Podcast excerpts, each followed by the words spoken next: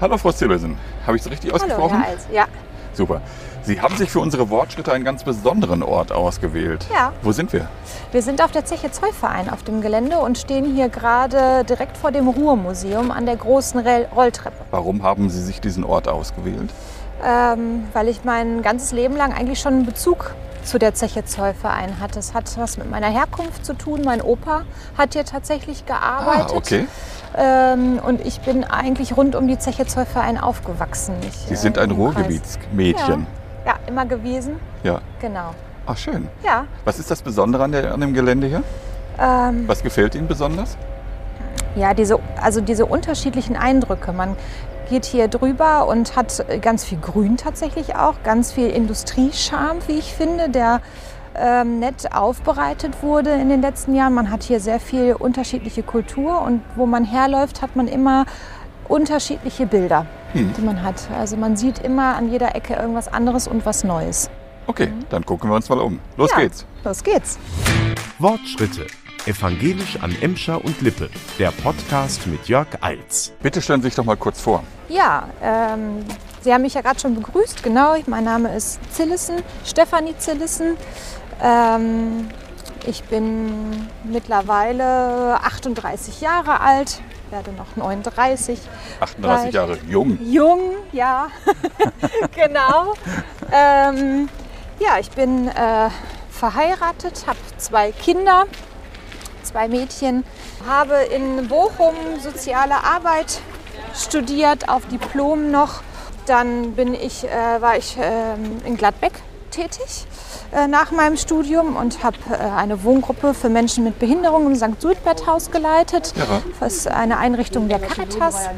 Und ähm, ja, habe damals äh, dort eine Weiterbildung ähm, in der personenzentrierten Gesprächsführung begonnen und habe dann gemerkt, dass ähm, ja, ich ähm, gerne berate und daran auch meine Fähigkeiten liegen. Und nach ähm, der Geburt meiner ersten Tochter bin ich damals in die Schulsozialarbeit äh, gewechselt bei der Evangelischen Kirche, schon in Bottrop. Ja. Genau. Und jetzt arbeiten Sie bei der evangelischen Beratungsstelle, ich muss mal einmal kurz genau ablesen, Ja. Beratungsstelle für Schwangerschaft, Familie und Partnerschaft. Genau, äh, staatlich anerkannte Schwangerschaftskonfliktberatungsstelle. Ja. Träger der Einrichtung ist die evangelische Kirchengemeinde Bottrop. Genau. Ihre An Beratungsangebote richten sich aber nicht nur an Menschen evangelischen Glaubens. Das ist für jeden offen, also unabhängig von Nationalität, Alter, Geschlecht. Es ist kostenlos und auf Wunsch auch anonym. Ja. Ich bin jetzt seit ähm, viereinhalb Jahren in der Beratungsstelle. Nach der Schulsozialarbeit war klar, Schwangerenberatung hat mich schon immer interessiert. Und dann gab es die Möglichkeit, es wurde eine Stelle frei. Dann habe ich zeitweise beides gemacht in der Schulsozialarbeit und bin dann ganz in die Schwangerenberatungsstelle gewechselt. Okay. Äh, bleiben wir erstmal bei Familie und Partnerschaft. Ja, Mit welchen Problemen kommen Paare zu Ihnen? die kommen mit sehr vielfältigen ähm, Fragestellungen und äh, Problemen zu uns. Also klassische äh, Paarprobleme sind natürlich aufgrund von Elterndasein, also Ja. gucken Konflikte, die entstehen können. Es gibt ähm, ja, also die im Alltag entstehen können, weil es unterschiedliche Herangehensweisen gibt, weil man nochmal neu gucken muss, wie man ähm, zusammenfindet, sich abspricht, wie jeder so sein Leben auch gut gestalten kann innerhalb der Familie. Ja. Geht denn die Initiative, äh, zu Ihnen in die Beratungsstelle äh, zu kommen, zumeist von den Frauen aus oder habe ich da ein falsches Bild? Ähm, ja, es kommt ja darauf an, mit welcher Anfrage, also Ja. welche Art der ähm, Anfrage es gerade ist. Also wenn es natürlich ein, eine Einzelberatung ist, dann ist dann nur einer selber oder wenn es eine Schwangerenberatung ist, aber da kommen wir gleich noch drauf zu sprechen. Ähm, bei Paarberatungen ist es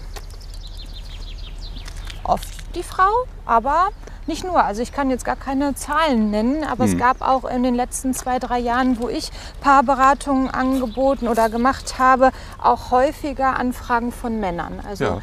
Schwierig wird es bestimmt, äh, wenn Kinder im Spiel sind, oder?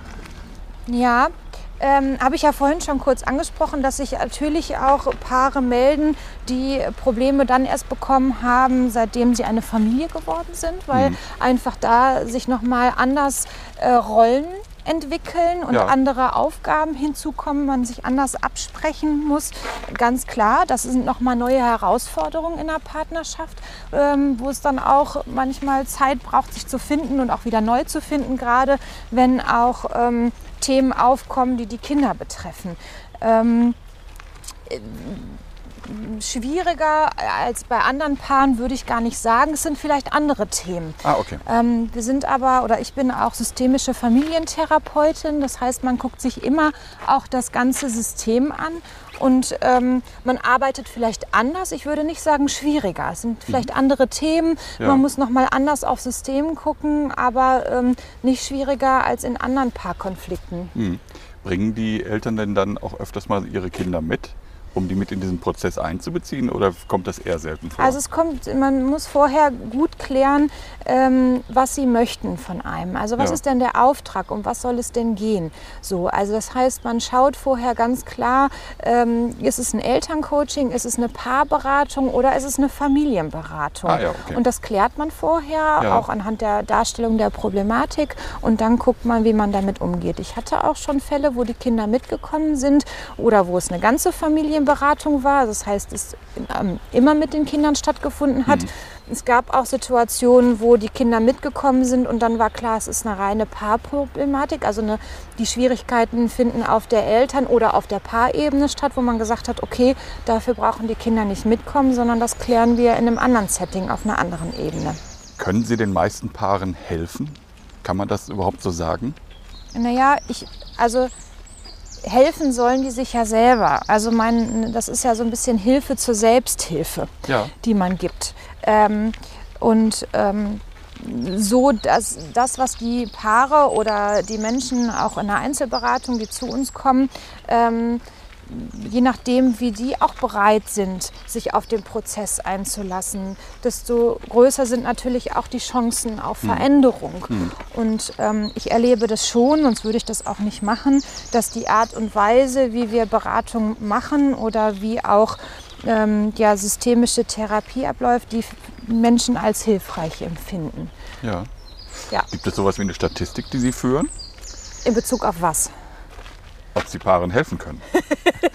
Also wir, wir führen natürlich Statistik über die Beratung und so weiter, aber keine Statistik äh, über meine Fälle, ob die Klienten und Klientinnen gesagt haben, was hilfreich war und nicht. Das frage ich natürlich immer. Es gibt immer eine ähm, Reflexion hinterher, immer eine Feedbackrunde und ähm, da ist es ganz oft so, dass sie sagen, dass es ähm, hilfreich war. Es Ja. ist immer schon hilfreich, wenn ähm, ja, wenn es die Möglichkeit gibt, sich ähm, Zeit zu nehmen und auch es einen Raum dafür gibt, sich mit seinen eigenen, sich mit seinen eigenen äh, Geschichten auseinanderzusetzen. Ja. Wie ist das eigentlich? Also ich habe keine, um die Frage so knapp zu beantworten, ich habe keine Statistikdaten. Ja. Wer hat gesagt, es war hilfreich, es war nicht hilfreich? wir sind Aus noch zusammen den- oder wir sind nicht mehr zusammen? Ja, genau. Also, das aber erfahren ja, Sie nachher gar nicht mehr?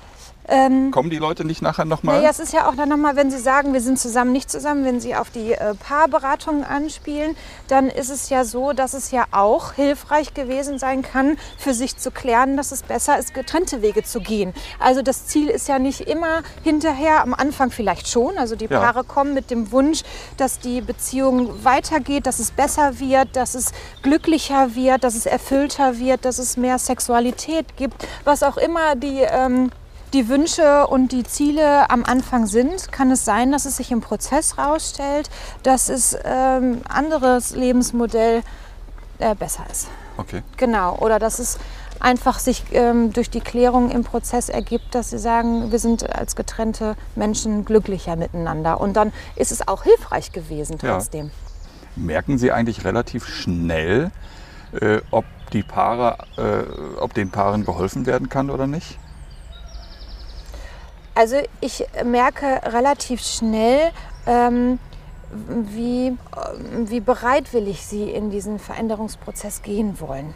So, das. Also das merkt man relativ schnell ähm, zu gucken und das wird aber auch abgefragt. So, Ja. also und wenn es nicht eine relativ große Motivation gibt, in eine Veränderung gehen zu wollen, etwas anders machen zu Ja. wollen, ähm, ja, da auch ähm, oder auch mitarbeiten zu wollen, Ja. dann, dann wird es halt schwierig. Was machen Sie, wenn Sie merken, dass ein Teil eigentlich will und der andere nicht? Etwas ansprechen.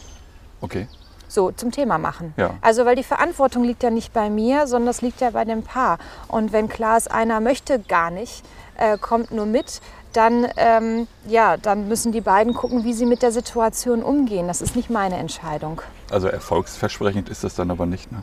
Es ist ja immer davon abhängig, habe ich ja gerade schon versucht, irgendwie anzureißen, wie sie Erfolg definieren. Ja, ja, klar. Ja, für mich wäre jetzt Erfolg, dass die dann halt wirklich es schaffen, äh, aus dieser Paarberatung wieder rauszukommen und sagen, wir versuchen das und wir versuchen wieder miteinander glücklich zu werden, unsere Ziele Ja. zu verbessern oder unsere Gemeinschaft zu stärken. Ja. Das wäre doch für mich ein Erfolg. So würde Ja. ich es definieren. Also man kann natürlich auch, und da müssen aber auch beide, beide dann bereit zu sein, gucken, was man im Kleinen klären kann. Schon, was schon hilfreich se- sein kann. Was auch derjenige, der vielleicht nur mitgekommen ist, auch bereit ist, irgendwie anzusprechen oder ähm, zu besprechen oder ähm, ja, vielleicht ist auch für den anderen bereit ist, was zu tun. Das reicht ja manchmal schon als Motivation. So, und äh, von daher, ja. Ja, okay. Ich habe schon öfters mal den Satz gehört, dass Erzieherinnen äh, nicht zwingend bessere Eltern sind. Hm. Ist man als äh, Diplom-Sozialpädagogin, äh, also jemand, der Paare betreut, für eigene, äh, für eigene Familienkrisen besser gewappnet? Ähm, nein. Also das ist ja wie der Arzt, der sich selber behandeln würde. Ja, So, also von daher, das funktioniert nicht. Also ich würde schon sagen, dass mir gewisse Sachen ähm, bewusster sind oder eher auffallen. Ähm, allein dadurch, dass ich mich damit äh, auch durch die Weiterbildung zur Therapeutin immer wieder auseinandergesetzt habe im Studium, man berührt die ganze Zeit Bereiche, die mit einem selber zu tun haben, mit der eigenen Familie zu tun haben. Es hat mir vielleicht, ich sage mal, bei der Rollenklärung geholfen ja. Für mich, wie möchte ich Mutter sein, wie möchte ich meine Partnerschaft leben. Ähm, und trotzdem habe ich Sachen aus der Kindheit mitgenommen, wie meine Eltern mit mir umgegangen sind, die ähm, ich genauso mache oder anders mache. Ähm, und das, ja, also, und, aber es muss ja nicht heißen, dass es besser oder schlechter ist. Also Ja. es hat mir eine Chance gegeben, für mich gewisse Sachen zu klären. Und trotzdem habe ich äh, die gleichen Konflikte wie andere Menschen ja. auch. Das heißt Also- vielleicht, dass Sie nur diese äh, Krisensituationen früher erkennen vielleicht? Vielleicht.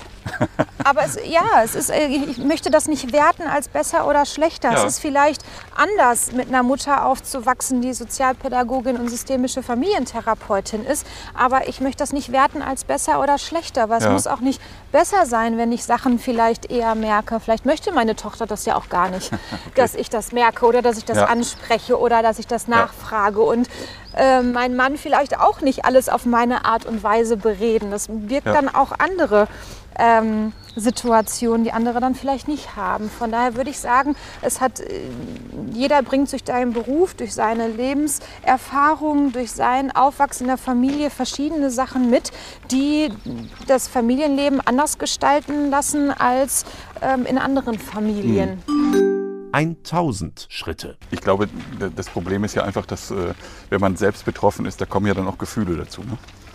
Das heißt, dann, dann ist man ja auch nicht immer nur rational. Ja, ja, sicher. Ich bin ja zu Hause nicht äh, berufstätig. Da bin ich ja einfach auch nur Mensch mit meinen eigenen Empfindlichkeiten, mit meinen eigenen Gefühlen, mit meinem eigenen Stress und ähm, reagiere da auch nicht 24 Stunden diplomatisch. Ja. Ich glaube, Also- es wäre auch schlimm. In der, Fall. dann, dann hätten sie wahrscheinlich Ja. die erste Krise am Start. Ja, Ne? also das, ja, ja, auf jeden Fall.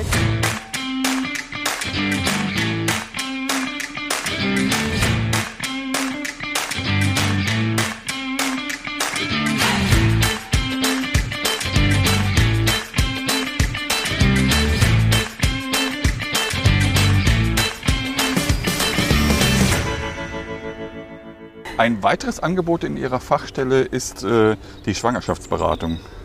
Was wollen schwangere Menschen, Mann und Frau, von Ihnen wissen, wenn sie kommen? Geht es Ja. da um, wo kann ich halt, äh, wo geh, in welches Krankenhaus gehe ich oder, oder was sind die Fragen, die die Menschen haben dann? Ja, Also in der schwangeren Beratung ist es äh, oft so, dass ähm, ja, die Frauen oder die Paare kommen, weil sie allgemein rundum Fragen haben zum Thema ähm, Schwangerschaft und Geburt. Und können Sie den Leuten dann oft helfen? Oder in welchem Bereich ist es eher schwierig zu helfen? Ja, also beim Wohnungsmarkt ist es sehr schwierig. Da haben wir einfach keinen Einfluss oder keine Möglichkeit, eine Wohnung zu beschaffen. Da können Ja, wir nur an die jeweiligen Stellen weitervermitteln. Es ist aber so, dass wir ähm, bei der Hebammensuche da einfach auch ähm, Tipps geben können. Und wenn es sehr schwierig wird, da auch selber begleiten und unterstützen. Ähm, bei den finanziellen Möglichkeiten, da können wir diesen Antrag machen und dann Ja. auch nochmal weitergehen, gucken, wo gibt es, gibt es vielleicht die Möglichkeit, ähm, Spendengelder zu bekommen und da auch, auch weiter zu vermitteln, weil es gibt in anderen Schwangerenberatungsstellen auch die Möglichkeit, Bundesstiftungsgelder zu beantragen. Also ich Diesen- würde, Entschuldigung, diese Stiftungsgelder vergeben wir nicht, aber das also gerade in diesem Bereich finanzielle Hilfen, Klärung ähm, der Fragen rund um Schwangerschaft und Geburt, also das sind alles Sachen, da können wir Ja. weiterhelfen. haben Männer und Frauen andere Fragen? Ja, haben sie. Was stellen Männer für Fragen? Naja, eher pragmatische Fragen. In welchem Fußballverein mal. kann ich ihn anmelden? Oder? N- Nein, aber das ist war eher so Klischee, tatsächlich so, was müssen wir wann wie machen, wie sind finanzielle Hilfen, so die Frauen, ähm, wenn sie auch gerade kommen, weil es ähm, ja, weil, weil sich ihr Körper verändert, weil das Unsicherheiten mit sich bringt oder so, die ähm, erfahren die Schwangerschaft noch mal sehr auf einer anderen Ebene, sehr körperlich. Es ist ihr Körper, ähm, ihre Gefühle. Es ist noch mal anders, wie Frauen und Männer Schwangerschaft erleben und Ja. dementsprechend sind auch die Fragen anders. Ah, da machte die Frage ja doch Sinn, die ich gerade gestellt habe. ist ja manchmal auch schön zu wissen. Ja, Äh, wie hoch ist der Anteil der Alleinerziehenden, die zu Ihnen kommen? Oder sind die ah, meisten da müsste noch ich im Ihnen die, also wir haben das ähm, ähm, zahlenmäßig äh, fassen wir das auf den ähm, Anträgen, finanziellen Anträgen, die wir stellen. Das müsste ich nachgucken. Aber das gibt es auch, dass, äh, ich sag mal, äh, schon Alleinerzie Alleinerziehende zu Ihnen kommen. Das heißt schon vor der Geburt im Grunde genommen. Ja, Ja, ja. ja. Ja, aber der Bereich der Schwangerenberatung umfasst ja nicht nur die Beratung in der Schwangerschaft, sondern auch nach der Geburt und geht auch einher mit Themen Beratung, Begleitung nach äh, Fehlgeburt, Totgeburt, ähm, der ganze Bereich äh, Pränataldiagnostik, ähm, Kinderwunschberatung. Das gehört alles bei uns zu dem Angebotsbereich der Schwang Schwangerenberatung im klassischen Also sehr Sinne. vielseitig. Ja, Dann kommt natürlich auch noch der Bereich Schwangerschaftsabbrüche oder Schwangerschaftskonfliktberatung hinzu. genau. Wie häufig kommt es vor, dass äh, Menschen und Paare zu Ihnen kommen und sind noch unentschlossen? Also wissen noch gar nicht, ob sie wirklich äh, die Schwangerschaft nicht wollen. selten. Also die überwiegende Anzahl an Beratungsanfragen, wo Frauen oder Paare ähm, zu uns kommen in der Schwangerschaftskonfliktberatung, die ähm, haben ihre Entscheidung in der Regel schon vorher getroffen. So, es kommt, gibt immer wieder Beratungen, wo auch klar ist, okay, das geht darum, eine Entscheidung zu treffen. Es gibt eine Konfliktsituation und sie wissen nicht, wie sie damit umgehen sollen, wie sie sich entscheiden muss.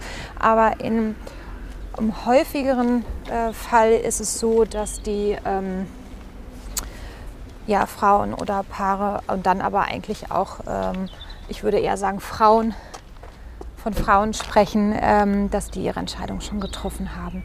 Und dann gilt es darum, noch zu gucken, was, ist, äh, was gibt es für Unsicherheiten, was gibt es zu klären für die Frauen, wie können sie damit umgehen. Ähm, ja, die Konfliktsituation ist ähm, größer als die reine Entscheidung, sondern so das Ganze drumherum. Ähm, ja, Auch hier nochmal die Frage, was ist denn, wenn, wenn ein Partner möchte und der andere nicht? Ja, die Entscheidung liegt bei der Frau. Okay, das So, ist definitiv so. Ja, ja, ja. Die Frau kann das für sich. Es ist ihr Körper. Ja. So, sie äh, Das heißt, wenn das. er sagt, äh, ich möchte aber, was, was, warum willst du es nicht, hat er keine Entscheidungsmöglichkeit. Oder er Genau. hat kein, am Ende kein Mitspracherecht in dem Sinne.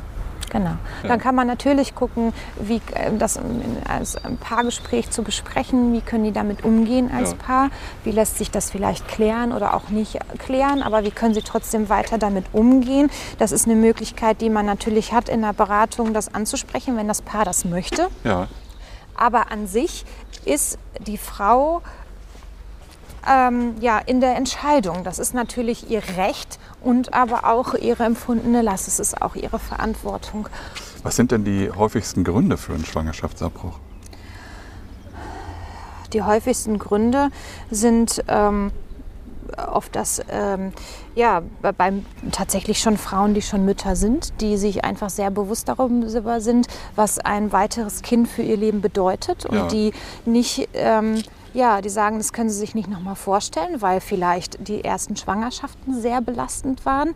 Ähm, es kann sein, dass die Lebensumstände schwierig sind. Es kann sein, dass Unterstützung fehlt vom Staat, von der Partnerschaft, bei der Betreuung.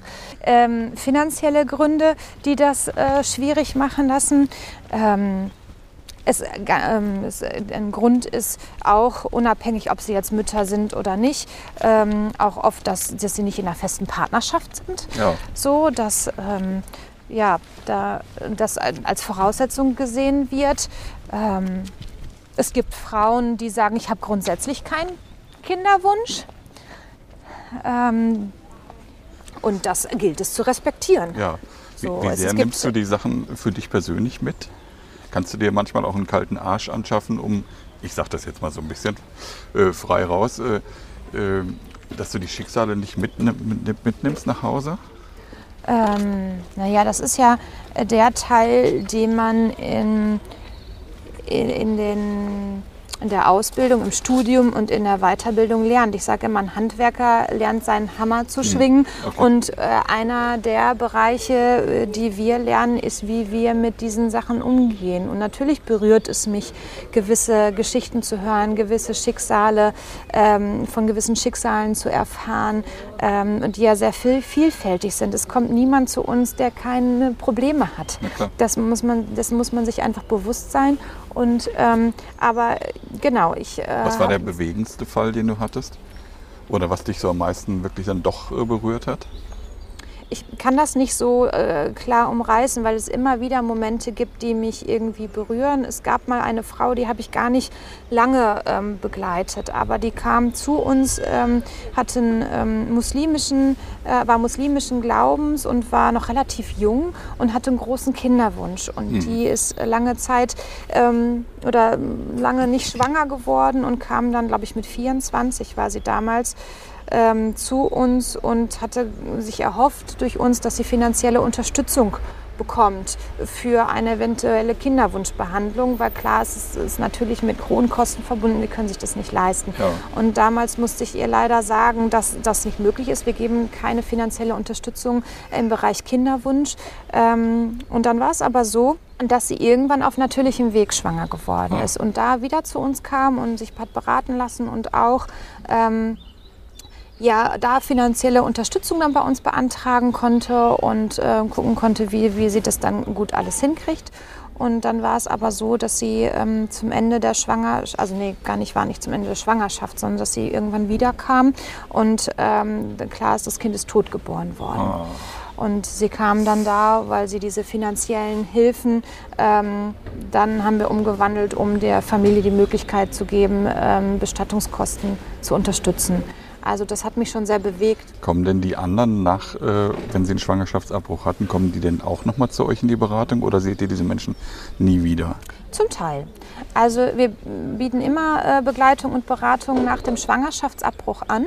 Und ähm, es gibt viele Frauen, die wirklich da einfach auch ähm, das, das Angebot nicht nochmal in Anspruch nehmen, weil klar ist, man kriegt es auch gut in sein Leben integriert.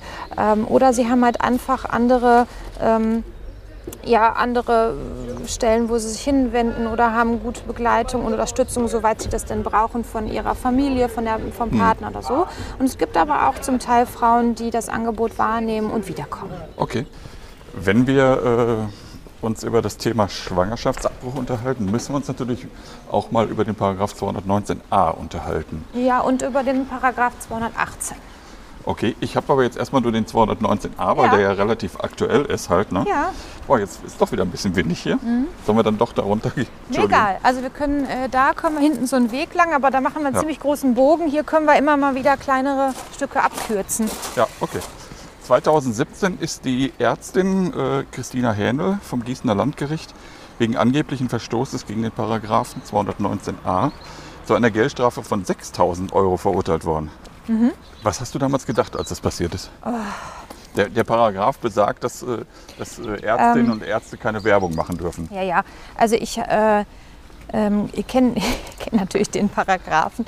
Die Frage ist, was, was ich habe ich damals gedacht, weil ich das damals ähm, da gerade ganz frisch war in der Beratungsstelle und ähm, mich mit den Themen damals noch nicht so auseinandergesetzt habe, wie ich das heute tue. Ja. Aus heutiger Sicht ähm, finde ich das ein Ding der Unmöglichkeit. Ich finde, dieser Paragraph ähm, hat ich weiß nicht, wofür er da ist.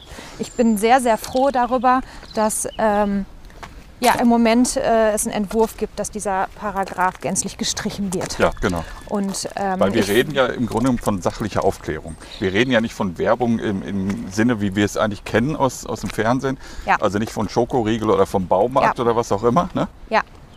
Ähm, es ist überhaupt gar keine Werbung. Es ist eine, eine Information, die Ärzte und Ärztinnen äh, geben wollen. Und ähm, im Moment ist es tatsächlich ausschließlich so, dass sie in Beratungsstellen, wie wir es sind, äh, dass da die Mädchen, Frauen, die Menschen, Paare ähm, dort die uneingeschränkten Informationen bekommen, die sie brauchen. Ja. Aber ich finde, es muss möglich sein und es muss äh, im Recht verankert sein, dass die Frauen sich auch vorher schon unabhängig davon informieren können. Ja. Und es gibt so viele Sachen im Internet, die ähm, rund um den Schwangerschaftsabbruch, die falsch sind und die ähm, Lobbyisten sogenannte Lebensschützer reinstellen, die auch also wirklich falsch sind und verängstigen und die Konfliktlage verschärfen. Und ähm, ja, und ich finde da äh, wirklich als Gesetzgeber zu sagen, wir wollen da ein deutliches Gleichgewicht schaffen. Wenn alle anderen informieren dürfen auf ihre Art und Weise, dann sollten es auch die tun, die das durchführen. Wir haben es, glaube ich, vorhin gar nicht äh, wirklich gesagt. Ihr äh, beratet ja nicht im Sinne von äh, mach oder mach nicht. Nein, Ne? Das geht ja gar nicht bei euch. wir äh, beraten ergebnisoffen. Ja. Also es geht Letztendlich darum, treffen immer die äh, Betroffenen halt die Entscheidung ganz alleine. Ja, ausschließlich. Ja. Äh, ausschließlich. Also es darf niemand anders diese Entscheidung treffen, sondern wir sind an der Stelle da, um zu informieren und ähm, die Informationen zu geben, die sie sich so äh, noch nicht beschafft haben, nicht beschaffen können, äh, nicht bekommen haben und darüber zur Verfügung zu stellen, das zu geben, was die Frauen denn ähm, als hilfreich empfinden würden. Also über ihre Situation vielleicht auch nur zu reden, über, äh, also dann eine Hilfestellung für die Entscheidung zu bekommen, alle Fragen rundherum zu klären, wie sie damit umgehen können, ähm, all das. Ja. 2000 Schritte. Seid ihr schon mal angefeindet worden? Ne, wir selber nicht. Also es, ähm, äh, in der Beratungsstelle in Bottrop äh, haben wir, ähm, da sind wir bisher äh, von verschont geblieben. Also da habe ich von nichts Kenntnis. Zum Glück, ähm, ich finde es sehr ähm, ja, bedauerlich, dass andere davon betroffen waren. Ich war vor... Kannst du einen Fall nennen? Nein, nicht konkret. Äh, aber ich weiß, dass, also ich habe zumindest erfahren, wie Lebensschützer äh, arbeiten auf, der, ähm, auf dem Kirchentag in ähm, Dortmund. Und äh, da hatten wir unseren Stand von der Diakonie aus, von den Schwangerschaftskonfliktberatungsstellen von Rheinland-Westfalen-Lippe.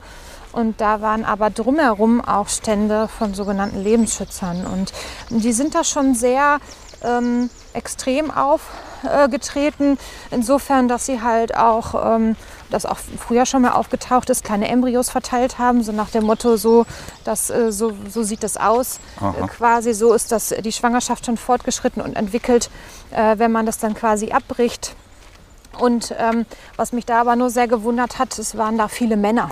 Also das war, hat mich sehr ähm, ja, stutzig gemacht, dass hauptsächlich Männer an diesen Ständen waren, die sich dann da mit äh, diesen Themen beschäftigt haben und dann Ja. dafür äh, geworben haben.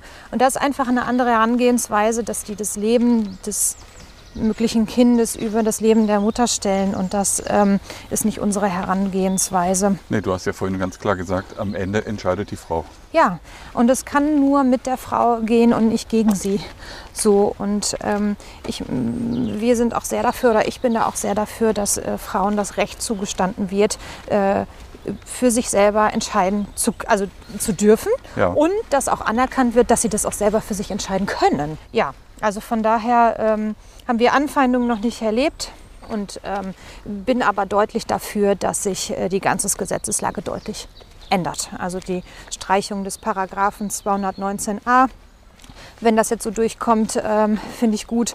Und es hat sich aber wohl auch eine Kommission gegründet, jetzt in der neuen Koalition, die sich mit ähm, dem Paragraphen 218 auseinandersetzt und da guckt, wie ist der heutige Stand und ähm, das auch nochmal komplett hinterfragt. Und das ähm, finde ich äh, ja, sehr wünschenswert.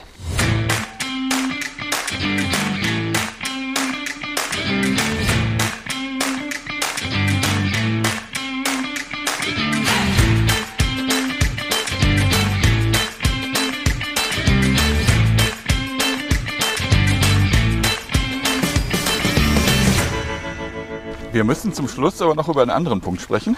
Müssen. Ja, möchte ich, Wollen. auch, mö- möchte ich auf jeden Wollen. Fall.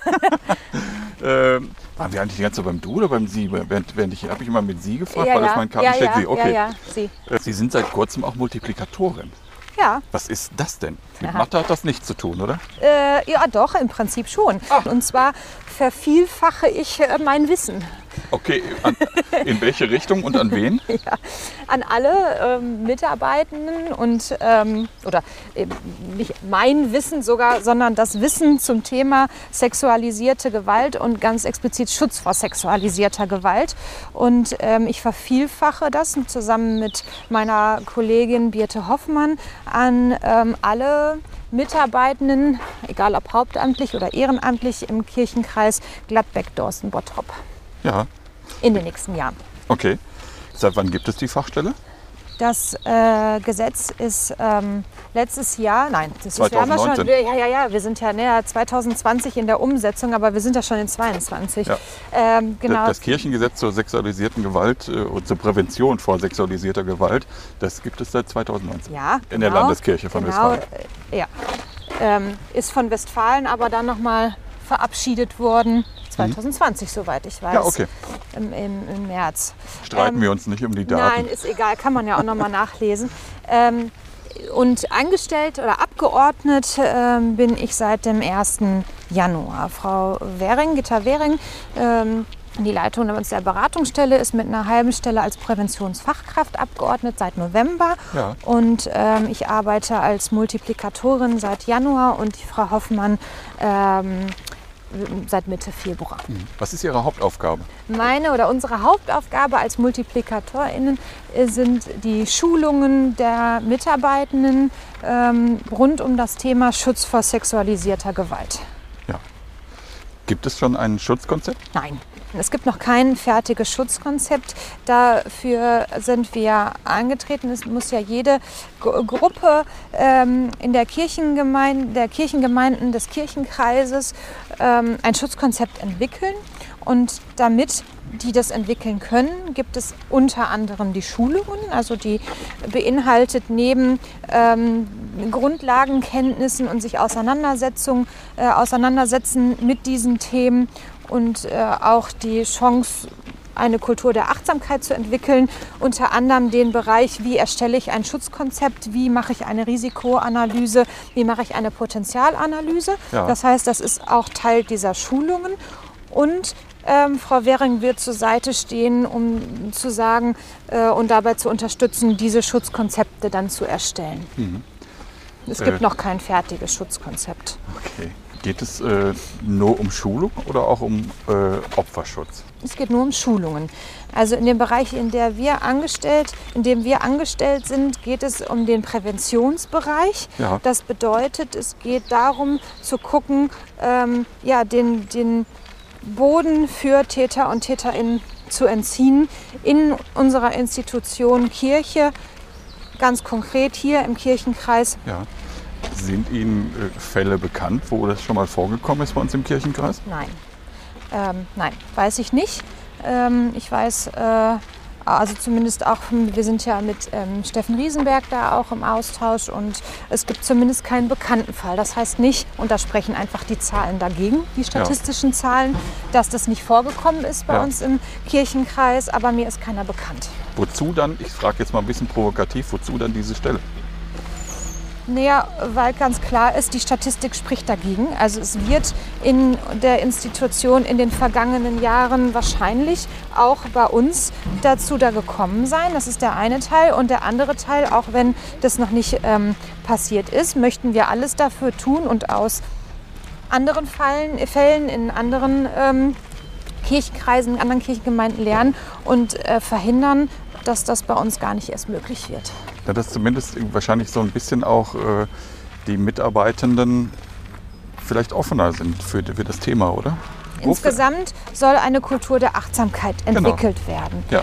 Ähm, es soll klar werden, dass wir hinschauen und auch helfen können. Also das heißt, selbst wenn, das wird sich wahrscheinlich nicht komplett verhindern lassen, da sprechen einfach die Zahlen und die Spiralen, die Kreisläufe von Gewalt dagegen, dass sich das nicht auch bei uns irgendwann mal vorkommen wird, wenn es nicht schon vorgekommen ist, ähm, dass man dann, wenn es soweit ist, dann auch äh, einen guten Umgang damit findet und dass auch jeder weiß, was kann er dann tun. Mhm. Also sich selber nicht alleingelassen fühlt und überfordert fühlt, sondern es geht ja darum, das eher am ersten zu verhindern und dann, wenn es doch stattfinden sollte, dass man dann weiß, wie geht man damit um. Ja. Und ähm, ja, einfach deine Handlungssicherheit zu geben ja. und auch dann zu wissen, wo kann man sich hinwenden, wer ist zuständig, wie muss es aufgearbeitet werden, welche Stellen sind dafür verantwortlich, was hat Leitung zu tun. Also diese ganzen Sachen, die dann greifen müssen, dann, das ist auch alles Teil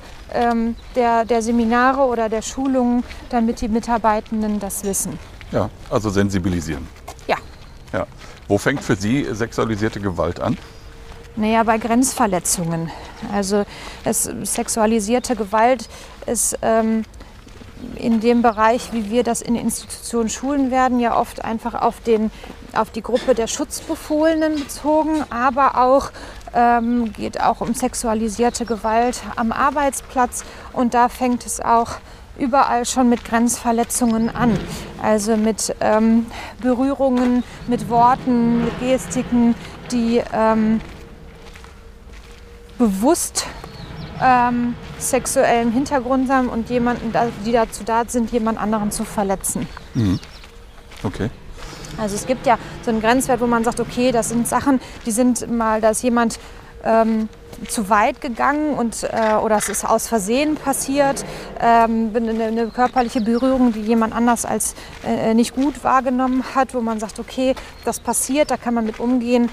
Ähm, das, das kann man irgendwie besprechen. Für mich äh, ist ähm, der Teil dann wichtig, wo es gezielt eingesetzt wird. Ja. Müsste man nicht in Einrichtungen wie Kirche, äh, ich sag mal, auch so Flirt-Seminare machen? Das heißt, wo man wirklich lernt, äh, ja, eben nicht zu weit zu gehen? Grenzen zu achten oder zu spüren, wo Grenzen überhaupt sind, weil manchen ist es wahrscheinlich gar nicht klar. Das ist ja Teil. Also Flirt-Seminare kann ich nichts anfangen mit dem Begriff. Ja, vielleicht der Begriff aber, aber dieser Teil, diese Kultur der Achtsamkeit hat ganz viel damit zu tun, ähm, seine eigenen Grenzen zu spüren, die Grenzen der anderen wahrzunehmen und da einen guten Umgang mit ähm, Distanz und Nähe, mit Grenzen zu geben. Ja. Also das ist äh, Grund, also Teil der Grundlagenschulung, sich damit auseinanderzusetzen und das auch nochmal nachzuempfinden und dann auch eine Sprache dafür zu finden ja. und eine Transparenz im, im, im Umgang da miteinander. Halten Sie das denn für äh, richtig, wenn man auch solche Sachen anbieten würde? Tue ich ja. Ah, okay. Und halte ich ja auch richtig. Also ich mache kein Flirt-Seminar, aber ganz klar. Jetzt hängen Sie sich doch nicht an dem Flirt-Seminar auf. Also ganz klar ist einfach, dass das Teil der Grundlagenschulung ist, sich damit auseinanderzusetzen. Es fängt damit an, dass man seine eigenen Grenzen spürt, indem man die Grenzen der anderen spürt. Ähm, dass, dass man in einem guten Kontakt miteinander kommt und achtsam miteinander umgeht. Und es fängt damit an, dass man ähm, lernt hinzuschauen und nicht wegzuschauen und dafür auch eine Sprache entwickeln kann. Das ist Teil der Grundlagen. Das mache ich und das finde ich auch richtig so.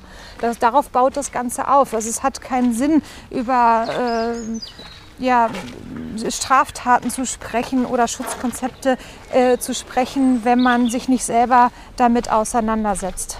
Mhm. 3000 Schritte. Sie haben ihr Ziel erreicht. Was ist denn, wenn sich jetzt doch Opfer von sexualisierter Gewalt bei Ihnen melden? Was machen Sie dann? Ähm, wenn sich Betroffene sexualisierter Gewalt äh, bei uns melden würden, dann würden wir die an die dementsprechenden Stellen weiterleiten. Also dann, das kommt auf den Kontext an. Also wir sind ja keine Meldestelle. Die Meldestelle äh, für ähm, den, den, diesen Bereich in der Institution Kirche bei uns in Westfalen ist die Frau äh, Pfeiffer.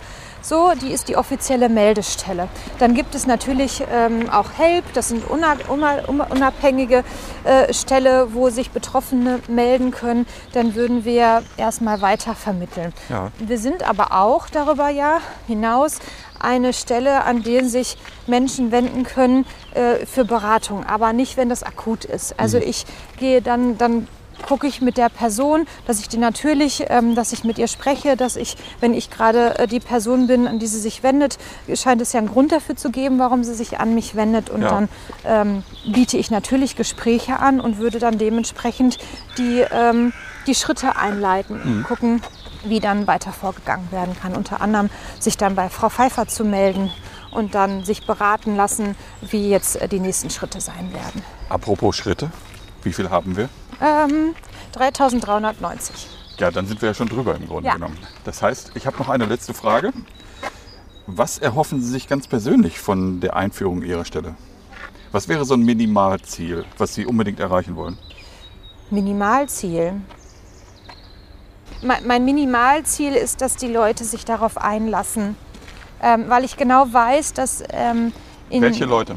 Die, die Mitarbeitenden der evangelischen, äh, des evangelischen Kirchenkreises, der evangelischen Kirchengemeinden in Gladbeck, Dorsten und Bottrop, ähm, dass die offen sind für, um, für den Bereich und dass sie sich darauf einlassen können, um äh, was Gutes für die eigene Kirche zu bewirken. Ich weiß, dass die Mitarbeitenden ähm, egal ob ehrenamtlich und hauptamtlich, ähm, sehr engagiert sind und ähm, ja, eine Vielzahl von Aufgaben haben und dass das ein Teil ist, der zeitlich gesehen noch oben drauf kommt und äh, weiß, dass das herausfordern wird mhm. für ähm, vor allem auch teilweise für die Ehrenamtlichen im, äh, im Leitung, in den Leitungsgremien, im Presbyterium, im KSV und ähm, ja, da hoffe ich einfach, dass es trotzdem, weil das Thema so wichtig ist, die offen sind und ähm, ja, sich, sich darauf einlassen. So, und dass sich diese Schulungen gut und praktisch umsetzen lassen. Und ich denke, wenn das, das Minimalziel erreicht ist oder erreicht werden könnte, dann können auch gute Sachen daraus entstehen. Frau Zillerin, ich drücke Ihnen ganz kräftig die Daumen, dass das klappt. Danke. Für uns alle. Ja, ich ähm, bin, bin überzeugt davon, dass sich da einfach im Positiven was für die Menschen verändern kann. Und dass auch ähm, ja, sich gerade bei den, dass auch da Kirche einfach ein Ort sein kann, der da Schutz bietet. Ein Schutzraum. Ja. Danke. Gerne.